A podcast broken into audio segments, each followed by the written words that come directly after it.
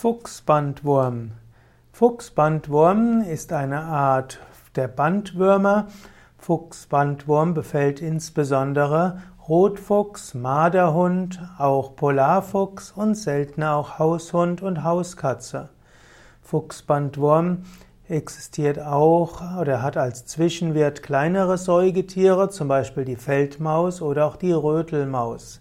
Beim Menschen ist der Fuchsbandwurm Auslöser einer lebensgefährlichen Wurmerkrankung, nämlich der sogenannten alveolären Echinokokose.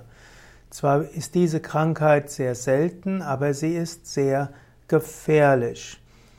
Fuchsbandwürmer hm, sind äh, meist im Menschen, äh, in anderen Wirten nicht schädlich.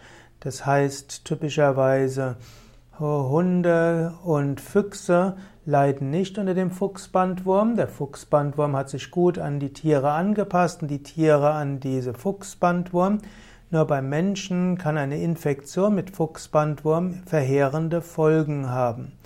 Letztlich ist der Mensch ein Fehlzwischenwirt, denn die, der Mensch kann die Fuchsbandwürmer auch nicht weitergeben.